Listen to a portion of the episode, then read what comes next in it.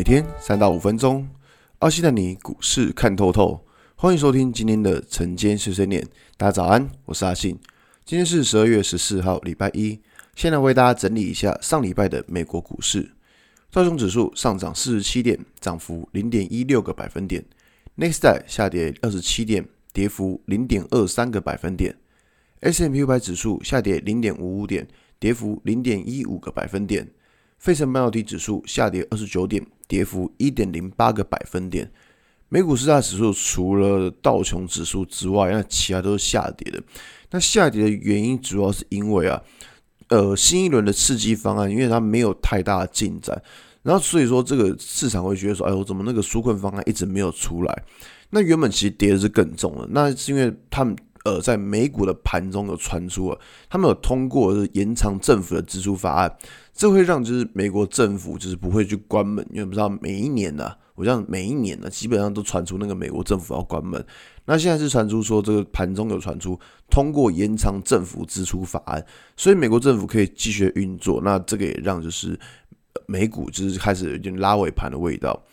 那我这样讲，就是说，以美国现在的情况来说了，就是大家市场关注还是在于纾困案到底能不能够出得来。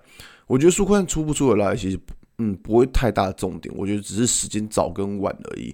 就像当时在十月份、十一月那个时候一样，就是那时候指数一直上不去，就是因为纾困案一直出不来。那那时候还卡在一个美国总统大选，所以说市场就变成说一直很观望的气氛。那现在其实也有一点是跟当时。就一样的状况，就是说市场一直在观望，说，哎呦，那个纾困案到底出不出得来？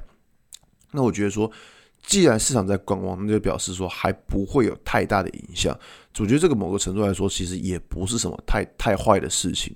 那么回到台股来看哦，上礼拜的台股其实嗯，真的是很刺激，盘中先拉了，先涨了一百点，然后又跌了一百点，然后最后拉回平盘。那个上下的幅度真的是差超多的。那我这样讲哦，就是还记不记得在前几天早上的广播就跟各位提到说，就是这种盘啊，我这样讲，最近的盘面就是你手上一定要有股票，但是你千万不要把你手中的部位压得太多，因为你手中部位压得太多，像上礼拜五这种盘面，其实你会因为害怕，然后就把手中全部手手中的股票就砍个砍个一干二净这样子，那结果发现，哎，怎么后来拉上来之后，手中没有。又开始没有股票了，所以说这个就是在你手中原本部位太大，这会让你的操作压力也会跟着放大。那操作压力一大，你会发现盘面一个小小的震荡，其实你就受不了了。我觉得这个就是一个比较尴尬的地方，就是说大家在操作部分可能是比较少去留意这个，因为我知道最近指数就是一万、一万二、一万三、一万四，哇，一万四了耶！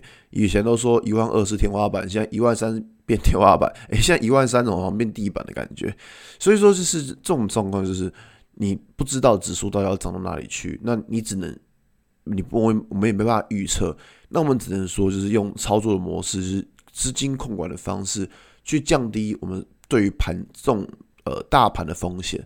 那这边要比较留意一个状况，就在于说礼拜五上礼拜五上礼拜五盘中低点一四零八一这个位置。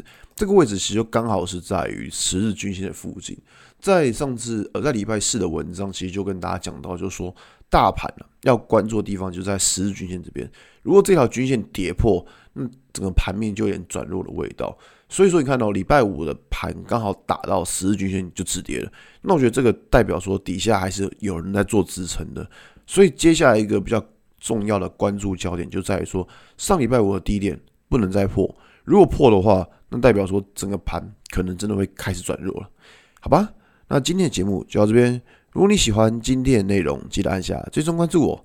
如果想知道更多更详尽的分析，在我的专案《给通勤族的标股报告书》里面有更多股市洞察分享给大家哦。阿信晨间碎碎念，我们明天见，拜拜。